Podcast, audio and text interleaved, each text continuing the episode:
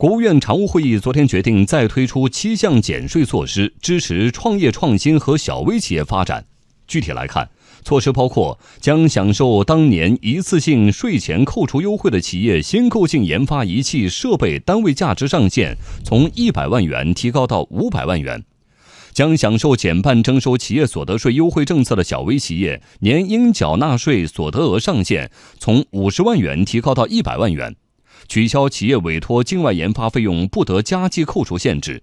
将高新技术企业和科技型中小企业亏损结转年限由五年延长到十年等，七项措施预计全年将再为企业减轻税负六百多亿元。